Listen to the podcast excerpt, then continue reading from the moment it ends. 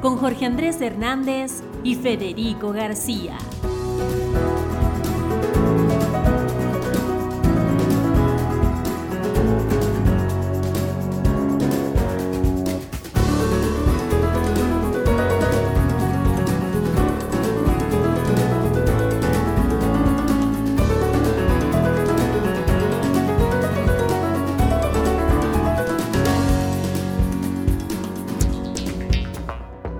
Saludamos a los oyentes de Política y Tabú. Bienvenidos a este cuarto episodio. Para esta ocasión hemos preparado un par de temas de palpitante actualidad, como lo dice el cliché de la radio. Jorge Andrés, un saludo y bienvenido. ¿Qué tal, Fede? ¿Cómo vamos? Jorge, vamos bien y con el deseo de llenar las expectativas de nuestros oyentes, a quienes de paso les contamos que estos dos temas son harto ponzoñosos. Vamos a comenzar haciendo una revisión de lo que denominamos como la teología política de la Colombia profunda. Allí vamos a ver cómo se viene vendiendo una, una especie de contrailusión, intentando conducir a la multitud hacia un enemigo invisible. En un segundo momento, en el programa, eh, comentaremos el trago amargo por el que están pasando algunas de las campañas políticas. Nos referiremos no solo al escándalo por eh, el que atraviesa la Casa Char, sino también al alejamiento de Ingrid Betancourt de la coalición de la esperanza, a los audios revelados por la eh, renovada revista Cambio, donde aparece una senadora hablando pestes del presidente de la República y bueno, creo que está bien variado el asunto para este episodio. Mm, así las cosas, Jorge, te entrego la palabra y tú dirás por dónde empieza este ágape. Bueno, pues mira, lo, primero es que la categoría teología política es una categoría ya, digamos, venerable en la, en la historia de las ideas políticas, pero ha sido actualizada en el siglo XX por el gran jurista y teórico de la política Carl Schmitt. Y básicamente lo que plantea es que muchos conceptos políticos tienen una fuerte raíz teológica.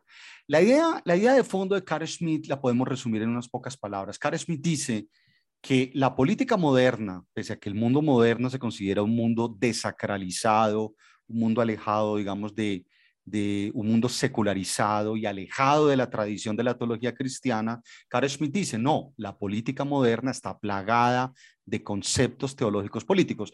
Ah, te, doy solo dos ejemplos que, pone Carl Schmitt.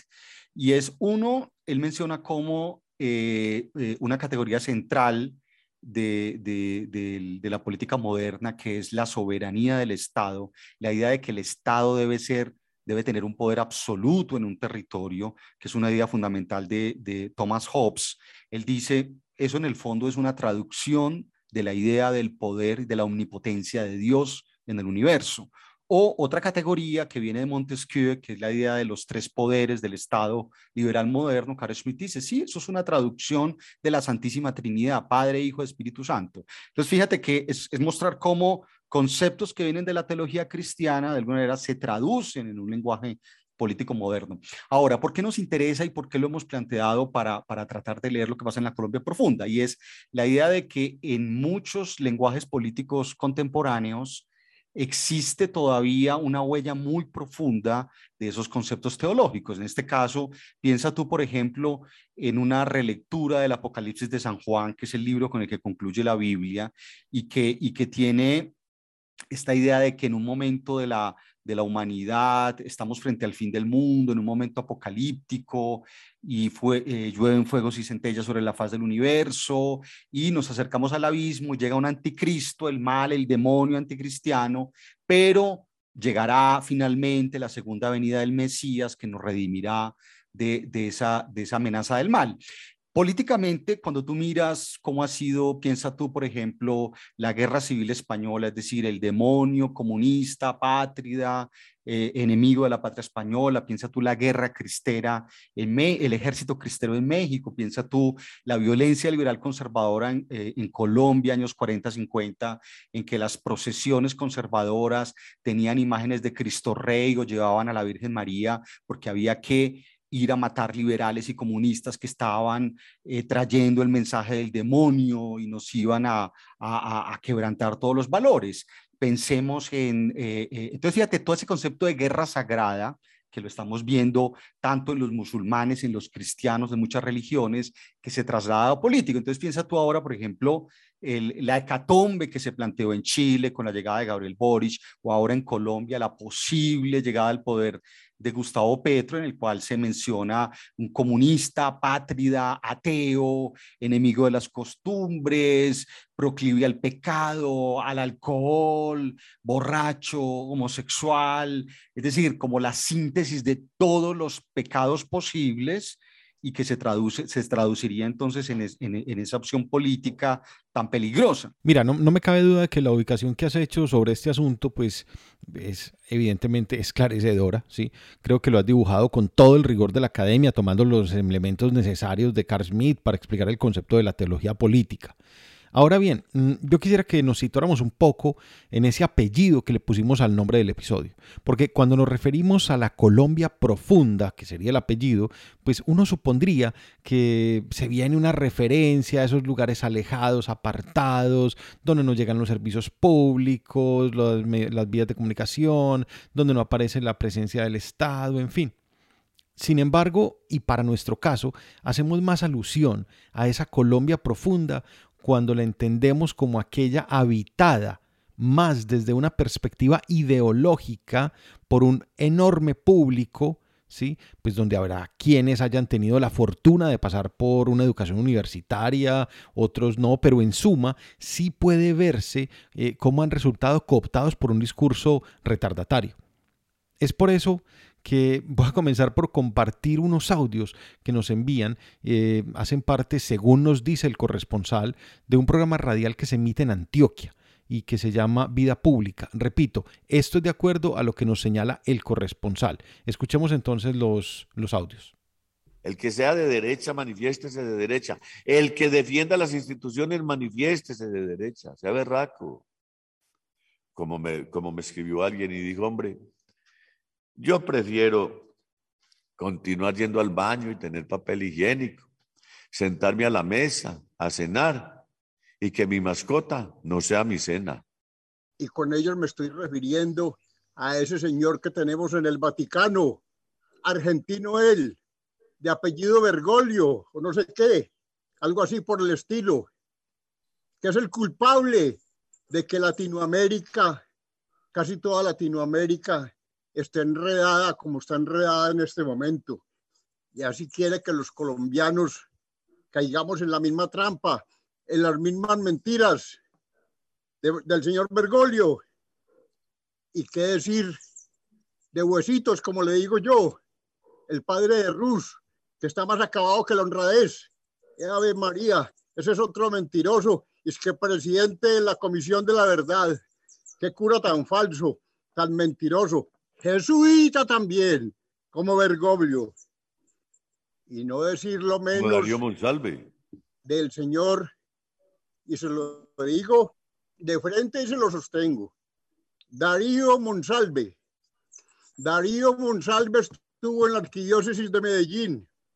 Yo compartí con él en la arquidiócesis de Medellín cuando fue obispo auxiliar y vivía a todas sus anchas vivía predicando cosas distintas a las que predica ahora, que se volvió guerrillero, que se volvió comunistoide, que se volvió no mamerto, sino pudiéramos decir otro vándalo, otro delincuente, porque eso es lo que son, incendiarios, tanto Bergoglio como el cura de la, el, Huesitos, el, padre, eh, eh, el padre de Rus, y, del señor Darío Monsalve. Esos comentarios hechos en una emisora radial eh, me hacen recordar esos documentos del siglo XIX amarillentos que uno eventualmente consulta para una investigación.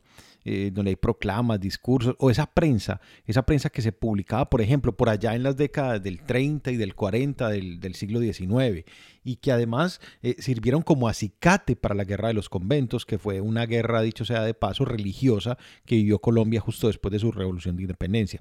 Pero bueno, en, en esos textos se encuentran afirmaciones muy similares a las que acabamos de compartir, donde Mm, se pone en entredicho el papel de la iglesia y eso se hace muchas veces desde la orilla misma de los conservadores, ¿sí?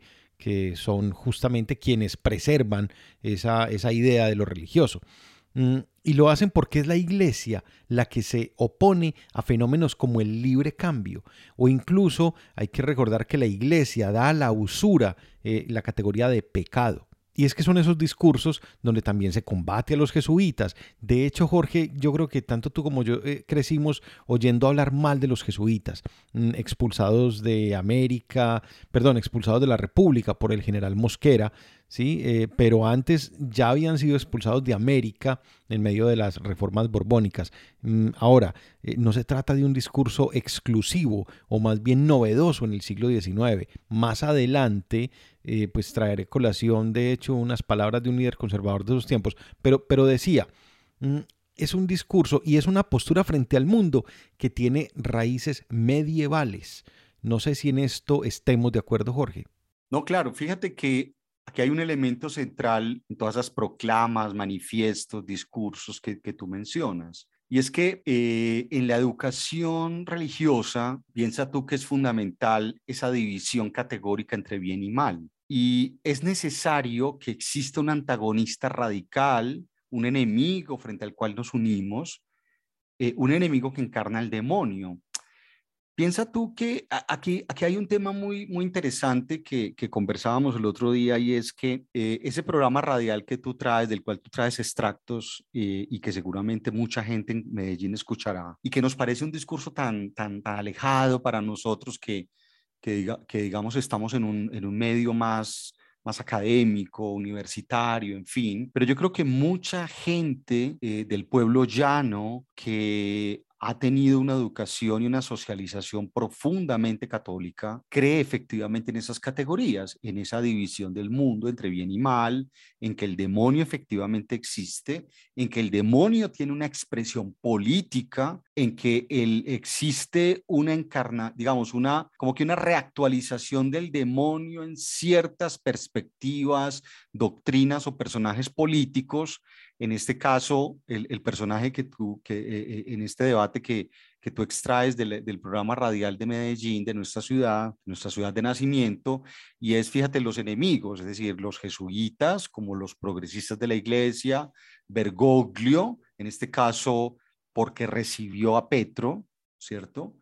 Te aseguro que otra sería la interpretación si hubiéramos visto el, el, eh, un encuentro reciente entre Bergoglio y, y Duque o Bergoglio y Uribe, en fin, y todo lo que significaría para Colombia la llegada de Petro al poder. Piensa tú, por ejemplo, la campaña del plebiscito. Eh, ¿Eso qué año fue? ¿2018? 16. 2016, 2016, sí, tienes razón. Recuerda, por ejemplo, lo que se dijo, piensa tú que uno de los elementos centrales de la campaña del no a través de las iglesias, sobre todo protestantes, cristianas, decimos nosotros en el lenguaje colombiano popular o coloquial, en el que se planteaba que si el plebiscito vencía, es decir, si se refrendaba el acuerdo de paz entre, entre el gobierno de Juan Manuel Santos y las FARC, íbamos, eso nos iba a llevar a, una educación comunista, a una educación eh, eh, presidida por homosexuales, tus hijos se van a volver homosexuales en la educación, etc. Entonces, fíjate que ahí hay una movilización a partir del miedo, del miedo al demonio y de las figuras históricas y políticas que ellos consideran encarnan al demonio, ¿sí? Sí, pero, pero a ver, permíteme interrumpirte para hacer una contextualización a, los oyentes, sobre todo para irme eh, hasta donde dibujabas la teología política para ponerla en el lugar de afirmación teórica. Tú estabas citando a Carl Smith y es por allí por donde quiero comenzar esa contextualización y me disculpas un momento. Como tú lo decías, Smith afirma que todos los conceptos centrales de la moderna teoría del Estado son conceptos teológicos secularizados, es decir, que la construcción de todo el aparato teórico del Estado está fundamentado en una estructura teológica. Igualmente, eh, por ese mismo camino es el mismo Smith quien afirma que aparece la figura de un Dios omnipotente, un legislador todopoderoso, más bien, como dice él. Entonces, entonces, a ver, si nos paramos desde esa orilla, encontramos que es indivisible la idea de Estado de la idea, de la idea teológica. Luego, la concepción misma del Estado, más allá de su mera masa teórica, obedece a un aparataje divino. Y allí sí basta recordar el papel preponderante que le da Joves a la monarquía, que además tiene un, sustento divino, el rey eh, elegido, nombrado por Dios y sustentado por Dios. Luego, el, Estado mismo, como ese ente eh, con un sustento divino, será quien pues reemplaza al rey en la, en la modernidad y en el Estado liberal democrático. Será luego entonces esos factores los que se van a traducir en evangelio, pecado, redención, etcétera, etcétera, y que van a facilitar una, vida de, una vía de acceso hacia la mentalidad del grueso de la población, ¿cierto? Em, y es que entonces va, a tratarse de un discurso que es fácil de digerir por el ciudadano de a pie porque viene de una concepción que se le arraigó previamente, pues estamos hablando de una condición ya cultural, son 1600 años de catolicismo lo que hay de ahí para atrás, ¿sí? un proceso de empoderamiento religioso eh, pues, y que además está inmiscuido desde el orden simbólico y que facilita el camino a la irrelevancia de la comprensión de la realidad, en tanto que ya hay quien la esté comprendiendo e interpretando por mí, ¿sí? Recuerda, bueno, no, no es necesario entrar en detalles, pero es simplemente casi que la llegada de la modernidad. Entonces, claro, ese relato de te quemarás en el infierno, te puedes volver homosexual o simplemente el que lleva a contemplar lo comunista como demoníaco y todo aquello que sea diferente como comunismo, vendiendo la idea de diablo como eso que se ha apoderado de todo lo que resulte diferente, aunque muchas veces el sujeto no lo manifieste como una comprensión del diablo, si hay una condición al repudio de lo diferente y de lo diferente porque es demoníaco. Sí, sí, eh, eh, de acuerdo, pero, pero fíjate que esto, esto es aún más hondo que eso, porque incluso desde la izquierda, o sea, hay gente que, por ejemplo, hace análisis teológico-políticos de lo que ha significado la izquierda y el marxismo en la vida contemporánea. Entonces, por ejemplo, hay gente que considera que el marxismo, en últimas, y el discurso en general revolucionario moderno, se convirtió también en una especie de discurso teológico político. ¿Por qué?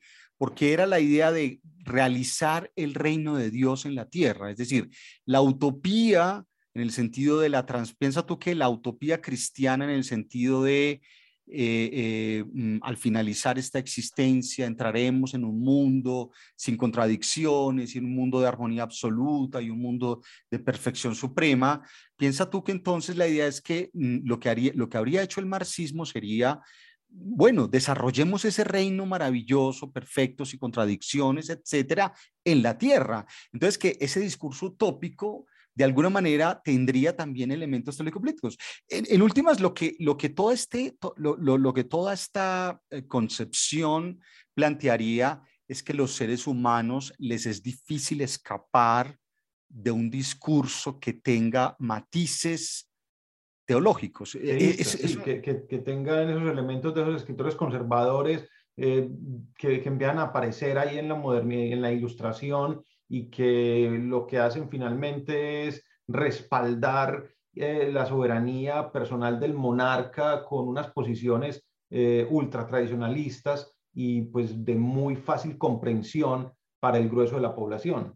Sí, pero también que, por ejemplo, cualquiera que adopte una postura moderna, por ejemplo, a favor de, de, de, qué sé yo, a favor de la revolución, a favor de, del feminismo, a favor de, de la abolición de la, de la, de la esclavitud, en fin, es decir, pensemos en cualquier tipo de estrategia política moderna, incluso emancipatoria, en algún momento adquiriría ribetes tan fanáticos que se asimilaría de alguna manera a la guerra religiosa. O sea, entonces, es, es, pero bueno, eh, esa es un poco como, como la idea, pero en el caso, el caso nuestro, eh, eh, yo coincido contigo, ese discurso conservador y en este caso todo el miedo contra Petro y toda la idea conspirativa que existe detrás de lo que Petro representa, en el fondo implica una movilización de las bases emocionales más profundas de los cristianos y católicos que dicen, pues, mucha gente considera son, pues, la mayoría de esta nación. Y de hecho yo creo que por eso una respuesta estratégica de la campaña de Petro y lo vimos desde, recuerda tú en el 2018, cuando Petro se dejó mostrar con un, con un crucifijo que tenía aquí en la muñeca, en una de las dos manos. ¿Cómo? Un escapulario tal vez. Exacto. Y piensa tú ahora el, el significado simbólico que tiene eh, visitar al Papa. Es decir, este, estamos hablando de una estrategia política, publicista, elaborada. empiezan a salir unas fotos del Papa eh, con Fidel Castro en sus últimos días, el Papa con eh, Cristina Kirchner, el Papa con Rafael Correa, etcétera, con los, líderes, con los líderes de izquierda. Y pues ¿Por qué era interesante traer a colación esa grabación? Porque, en mi opinión, trasluce de manera absoluta lo que finalmente le está llegando al ciudadano de a pie. El Papa es un comunista. El Papa es uno de los responsables de que Latinoamérica esté en la olla, esté perdida, de que la Argentina esté endeudada, de la tasa de desempleo que hay en Colombia, de lo que está haciendo López Obrador en México.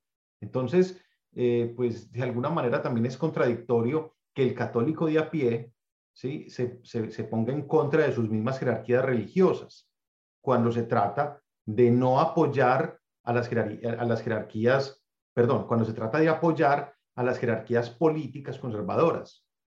Claro, pero es un movimiento necesario. O sea, fíjate, frente a la estrategia de la campaña de Petro, ese movimiento estratégico simbólico poderoso de que el Papa lo reciba en una audiencia especial, 45 minutos, y que sea el primer candidato que lo hace en un país profundamente católico cristiano, pues frente a esa movida, esta gente que se mueve siempre por vínculos conspirativos tenía que, tiene que responder de alguna manera, eh, eh, porque, porque es, digamos, es la jugada política necesaria. Pero en todo, en todo caso, y si pensamos en términos de, ah, de la instrumentalización que se hace del ciudadano, creo que aquí hay un ejemplo tan claro como el que se vio en los Estados Unidos con los que llamaban, pues en ese momento los redneck y, todas estas comunidades del, del, centro de los Estados Unidos eh, y las elecciones del 2017, si no estoy, del 2016, cuando votan a, a, Donald Trump. O sea, la instrumentación tan evidente que se hace de ese tipo de ciudadano. No, por supuesto, claro, eso es un hecho esencial, pero piensa tú eh, eh, que, eso a nosotros, nosotros que no somos creyentes, nos parece algo muy lejano y a veces difícil de aprender, difícil difícil de comprender. Pero mira, yo te digo una cosa, yo en los últimos años he tenido relación con gente de, digamos, de una fe profunda católica o protestante. Y cuando tú les preguntas, esa gente cree, profundamente en que existe el demonio, cree profundamente en el apocalipsis, considera que, por ejemplo, mucho de lo que ha ocurrido en los últimos años, el cambio climático, la destrucción de la naturaleza, la contaminación, el COVID, es decir, todos los tsunamis, los terremotos, todas las catástrofes naturales, esto lo vinculan a señales de que hay un malestar en el ser supremo frente a lo que se considera una decadencia de valores, un abismo moral. Entonces, fíjate que hay, esa idea del apocalipsis y ellos se la plantean así y ellos creen ver muchas de las señales de lo, catastrófico que estamos viendo en el, en el, mundo, ellos lo ven como señales del apocalipsis y todos estos movimientos políticos lo ven así, pero piensa tú que al apocalipsis, o sea, en la lectura del apocalipsis está la idea de frente al abismo, frente al fin, existe la posibilidad de la redención. Y la posibilidad de la redención se establece a través de un Mesías. Y por eso esta lectura teológica política es tan compleja porque muchos han interpretado tanto el advenimiento de Hitler, piensa tú, tú acabas de mencionar el ejemplo de Trump, piensa tú lo que significaron las dictaduras militares, Pinochet, eh, Videla, etcétera, los católicos se lo plantearon así, se lo plantearon como la necesidad de, o piensa tú lo que significa Uribe para el pueblo católico y eh, protestante colombiano. Es una figura... Eh, para que vamos redondeando y cerramos esa primera parte, Jorge, em, yo no quiero despedirla sin citar unas palabras de Julio Arboleda. No sé, Julio Arboleda, para nuestros oyentes, puede considerarse tal vez como el fundador del, Partido Conservador, ¿sí? un, político, un político del siglo XIX Eh, de hecho, es el padre de Sergio Arboleda el que le da el nombre a la, a la universidad donde, pues, donde se ha formado buena parte del, del duquismo. Mira, dice Julio Arboleda, nada puede ser más absurdo que el socialismo, más por absurdas y monstruosas que nos parezcan sus doctrinas, por imposibles que se juzgue la existencia bastante enferma para acoger sus máximas, máximas horribles y destructoras. El hecho es que actualmente el socialismo y el cristianismo se disputan el imperio en abierta lid, que no puedan coexistir y que al fin uno de los dos habrá entonces de quedar dueño del campo. Bueno, hay unos puntos suspensivos, en fin. Entonces, Jorge, creo que estamos finalmente de acuerdo en que eso no es una postura novedosa, es una postura estudiada, pero además se me ocurre a mí para cerrar decir que es una postura que convierte en víctima al ciudadano, porque termina el ciudadano siendo instrumentalizado para generar lo que luego serán sus propios males. Claro, piensa tú que piensa tú que en esa concepción el individuo es sacrificable por un bien mayor, porque el bien mayor es el bien divino. Es que eh, precisamente por eso todas esas ideas apocalípticas, piensa tú que esas ideas fueron las que llevaron a la guerra civil religiosa de los siglos XVI y XVII, donde estamos hablando de una guerra civil entre católicos, guerra civil entre católicos y protestantes en la Europa que dejó centenas de miles de muertos, porque precisamente ahí el individuo no es fundamental, ahí lo que es, es como es la idea de la guerra sagrada contra el mal, contra el enemigo de fe. Estás escuchando Política y Tabú, un espacio que preparamos con energía y dedicación para llevarte posiciones serias y honestas. Síguenos en Twitter, arroba Política y Tabú. Muy bien, entonces luego de haber tratado este tema inicialmente, quiero que pasemos al segundo punto que tenemos para el menú de hoy. Para darle paso a eso, te voy a compartir el siguiente audio. Tú me dirás cómo lo asumimos. Que de nuevo las banderas rojas se alcen. Que esta ciudad pueda ser llamada de nuevo la capital roja de Colombia ¿Cómo hacerlo? Si votaron por Uribe, si votaron por Duque, si la realidad fue la destrucción económica del territorio, si la realidad fue condenar a la población de Girardot a la pobreza.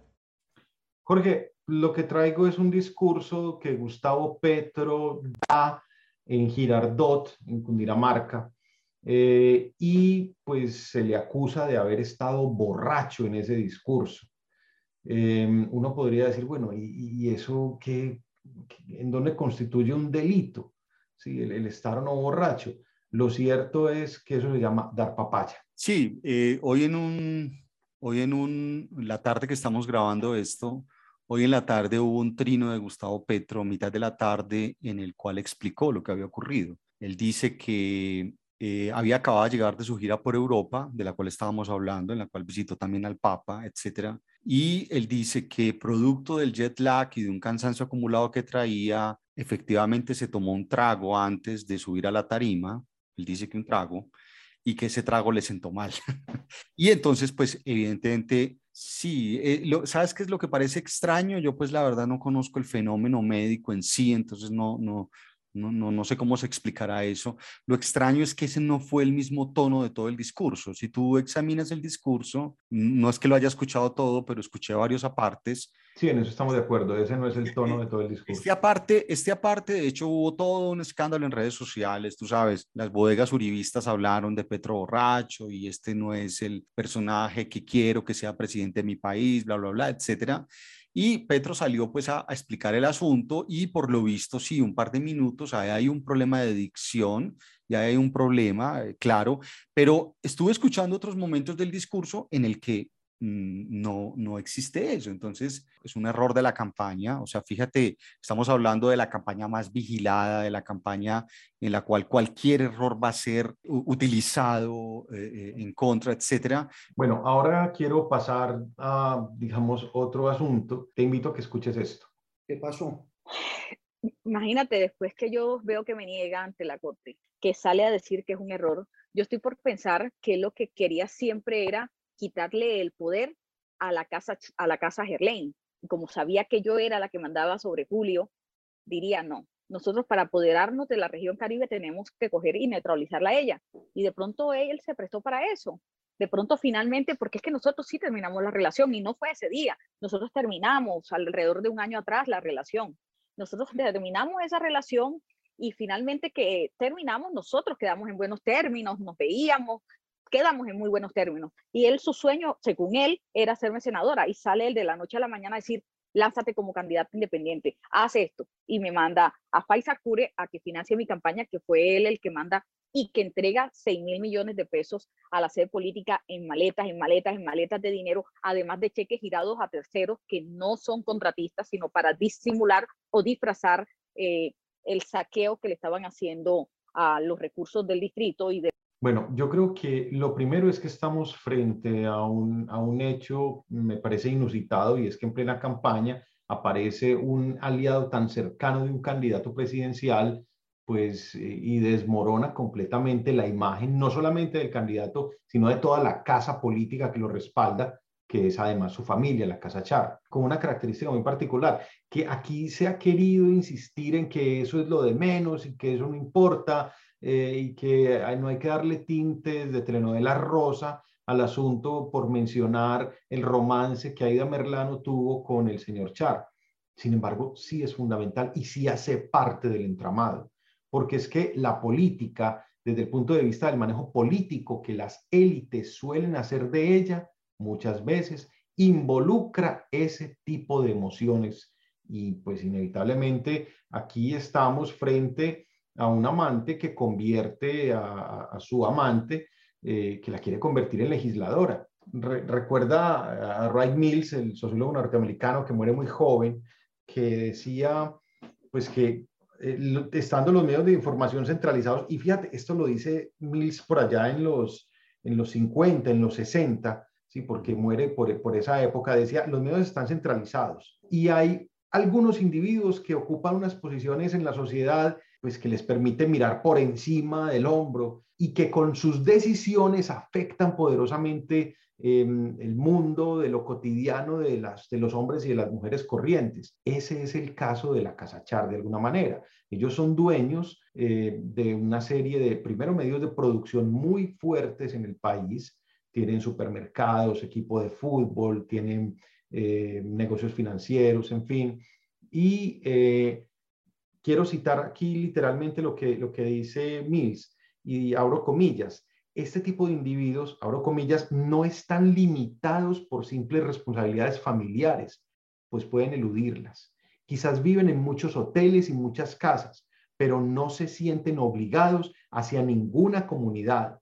No necesitan meramente satisfacer las exigencias del día y de la hora, sino que crean en alguna parte esas exigencias y hacen que los otros las satisfagan por ellos. Creería que después del testimonio que dio Aida, Aida Merlano en esa entrevista a la revista Cambio y a Daniel Coronel, se marca, pues no sé si el principio del fin, pero por lo menos se pone en jaque muy profundamente la estructura política en la costa norte colombiana. Pero mira, Fe, que aquí, aquí, aquí hay una cosa bien compleja. Mira que uno diría que en una sociedad democrática, normalizada, eso es lo que ocurriría. Sin embargo, yo tengo muchas dudas de que eso sea lo que vaya a ocurrir. Porque mira, mira los efectos. Por un lado, eh, los otros candidatos de, de esta coalición que llaman Equipo Colombia han hecho un pacto para no hablar a la prensa del caso Char. ¿sí? No van a responder preguntas sobre el caso Char. Mira lo que está ocurriendo con los medios en, Barranquilla y en la costa. El Heraldo, el periódico más importante de Barranquilla, que por supuesto es completamente afín al clan Char, no ha publicado nada sobre el tema. Te aseguro, no, no, lo conozco, pero me puedo imaginar, ni en la televisión local, ni en los medios, ni se discute, ¿cierto? Eh, fíjate el asunto judicial. Esto fue una, una declaración ante la sala de instrucción de la Corte Suprema de Justicia. La Corte Suprema de Justicia ya anunció que compulsará copias a la Fiscalía para que investigue lo pertinente en compra de votos, etcétera, etcétera. Pero pues Fede, ya sabemos muy bien qué ocurre con esta Fiscalía General de la Nación, qué ocurre con un fiscal como Francisco Barbosa, que es un tipo que básicamente está pagando favores políticos. Yo me puedo imaginar que básicamente, como ya ha ocurrido con otros casos en los últimos años, básicamente esa denuncia va a ser engavetada y hasta que no pasen las elecciones no va a ocurrir nada. Y viene otro elemento. Estamos hablando, lo que, lo que Aida Merlano hace es una vaina bien fascinante porque no es frecuente, y, eso, y eso yo creo que es lo más interesante de este caso. ¿Por qué, no, ¿Por qué no tenemos más denuncias de este tipo, Fede? Sobre todo estamos hablando de denuncias de alguien. Pero Jorge, es que parece que estamos frente a una tradición. Es decir, no una tradición de Merlano a los Char, no, una tradición de los Char a Merlano inicialmente, porque es el mismo día de las elecciones cuando aparecen y le allanan su sede, y le encuentran un material y comienza el proceso en su contra. No, no, de acuerdo completamente. Entonces, fíjate que por eso es tan, es tan poco común, porque lo normal es que, básicamente, y esa es la característica del clientelismo, como el clientelismo siempre logra cooptar, cooptar a voces disidentes, a voces críticas, etcétera. Por eso, fíjate que todos sabemos que eso ocurre, pero es que estamos hablando de una mujer que fue amante de dos de los patriarcas fundamentales clientelistas del Atlántico, que son Julio Gerlain y luego Alex Shar. Entonces, es una denuncia muy potente, sin embargo, no parece que fuera a tener repercusiones judiciales, por lo menos no hasta, la, hasta, la, hasta las elecciones presidenciales, pero además fíjate que lo otro más impresionante que parece confirmar precisamente toda esta idea y que has visto que en los últimos días hay todo un debate en la ciencia política colombiana sobre si las maquinarias políticas son tan importantes como se dice o no. Y mira, mira cómo, mira cómo, mira lo que parece ocurrir. Es decir, esto no parece que fuera a causar un menoscabo en Char, porque su maquinaria está tan bien aceitada que seguramente van a poner a la gente a votar como ellos quieren. Porque lo que sí puede ocurrir, en eso yo creo que tú, tú, tú, vas, tú vas a tener razón.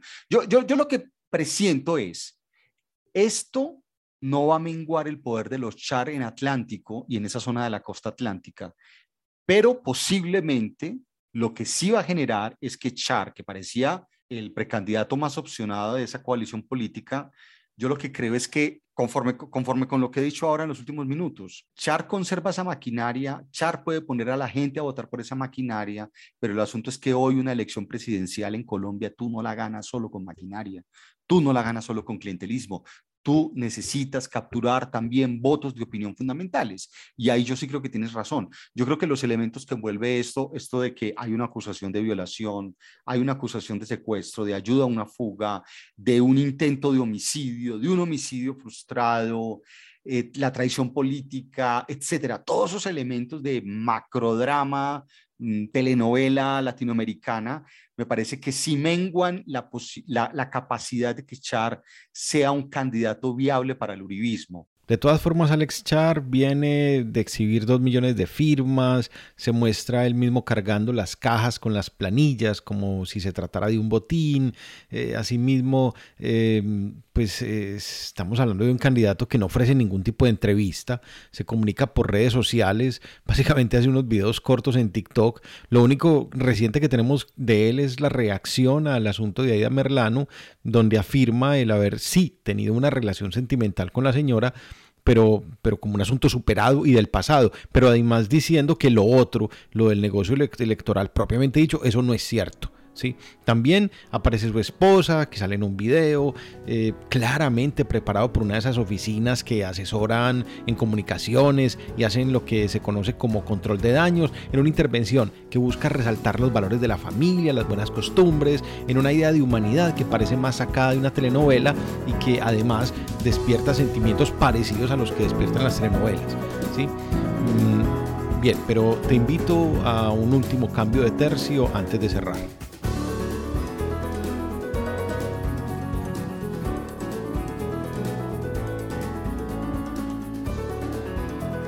Bueno, Fede, pero yo creo que para que, para que cerremos, eh, creo que, hay un último asunto interesante que tratar y es la filtración de una conversación telefónica entre María Fernanda Cabal y un militar retirado, creo que es, ¿cierto? Sí, sí, un militar de, la reserva activa.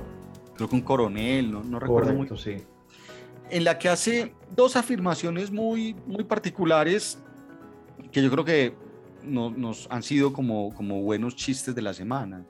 Por un lado, eh, pues la afirmación de que, de que Duque es, es un mamerto, de que Duque es un, un liberal de izquierda y que eh, básicamente le ha traído unos enormes problemas al centro democrático. Entonces, fíjate que esto, esto es muy interesante porque esto además yo sí sé que lo piensa mucha gente del centro democrático, no creo que sea un mamerto porque pues eso es, eso es indefendible y eso es completamente delirante. Eh, pues tú sabes que mamerto pues en el lenguaje coloquial colombiano se ha convertido en la idea de pues de alguien de izquierda, pero yo creo que es la incomodidad y la dificultad que tiene el centro democrático para defender una presidencia tan nefasta, o sea, incluso nefasta para ellos. Entonces obviamente esta necesidad de plantearse como de oposición, hay que crear mil artilugios para, para, irse a la oposición, para plantear que es que una cosa es Uribe y otra cosa es Duque. Y yo creo que lo que veremos estos cuatro meses es una profundización de esa estrategia, de esa estrategia necesaria, básicamente porque este gobierno es indefendible. O sea, ni siquiera el partido de gobierno va a defender a Iván Duque, porque es una presidencia básicamente lamentable. Y la segunda afirmación muy interesante, que era, no, no sé si escuchaste toda la entrevista, en la que María Fernanda Cabal dice que es que Duque eh, llegó allá por recomendación, o sea, porque, Correa. porque José Obdulio sí, por Luis Echeverry, que es un vago, dice ella, y por José Obdulio Gaviria, que es un que es el ala marxista del Centro Democrático, ¿cierto? Digamos que nos ha levantado carcajadas a todos. Ahora, eh, tú sabes muy bien que José Obdulio Gaviria eh, fue militante del Partido Comunista de Colombia marxista-leninista, que era el partido político afín al Ejército Popular de Liberación, eh, una guerrilla que ya no existe y que fue una guerrilla eh, inicialmente de ideas maoístas y luego tuvo pues todo un proceso de transformación interno, eh, pero José Obdulio Gaviria efectivamente militó allí e incluso José Obdulio Gaviria militó en Firmes. Eh, que fue una coalición, un grupo muy pequeño de, de, gente de izquierda, pero lo interesante es que en algún momento muchos integrantes de Firmes son cooptados por un grupo de la época que se llamaba Directorio Liberal de Antioquia, Sector Democrático, cuyo líder era un personaje que se llama Álvaro Uribe Vélez. Sí, esas son verdades de apuño, esas cosas no se pueden borrar, son hechos del pasado que pues habría que reescribir la historia. Pero más allá de, pues, de esas cosas que ya, que ya ocurrieron y que hacen parte de la historia política del departamento de Antioquia, y pensando en esa conversación que se filtró, que filtra la revista Cambio, a mí se me ve la cabeza que no solamente es el hecho de una María Fernanda Cabal eh, que eh, funge como parte del aparataje del partido político para hacerle creer a la opinión pública que una cosa es Duque y otra cosa es Uribe, que una cosa es el gobierno y otra el uribismo, sino que creo que hay una ruptura evidente hacia adentro. Es decir, eh, era una presidencia que, mm, si bien no estaba garantizada para Iván Duque, sí tenía pues buena parte del, camino ya ganado solo por el guiño de, Uribe. Entonces, eh, desde ahí muy seguramente había resquemores y se comenzaron a profundizar. Ahora, para nadie es un secreto que María Fernanda Cabal es una mujer que quiere ser presidente de la República, que acaba de trabajar en pos de eso mm, y estuvo pues eh, como precandidata del Centro Democrático. Eh, sin embargo, pues vimos que, no, le, no le fue posible. Y bueno, si no hay más que decir sobre este asunto, eh, yo quisiera invitar a los oyentes a que estén muy pendientes de nuestras próximas entregas porque tenemos planeada una serie, creemos que de su interés, donde vamos a analizar eh, toda la estructura que están teniendo las diferentes campañas a la presidencia de la República desde el punto de vista pues muy académico pero también muy dinámico como lo es la política colombiana en particular. Sí, Fede, yo creo que esa es la idea, que, que continuaremos los próximos programas, que por lo menos analicemos lo que está ocurriendo con la campaña de Petro, sus giros, los éxitos que está teniendo la campaña de Rodolfo Hernández.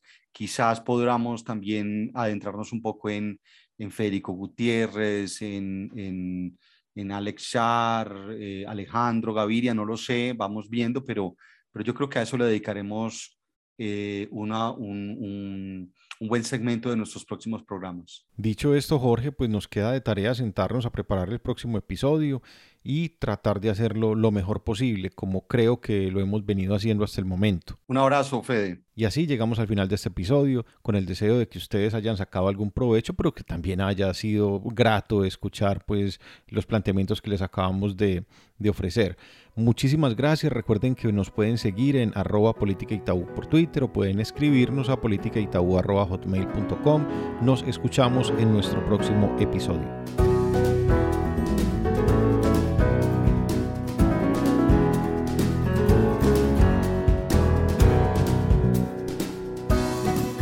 Usted escuchó Política y Tabú con Jorge Andrés Hernández y Federico García. Esperamos que nos acompañe en nuestro próximo episodio.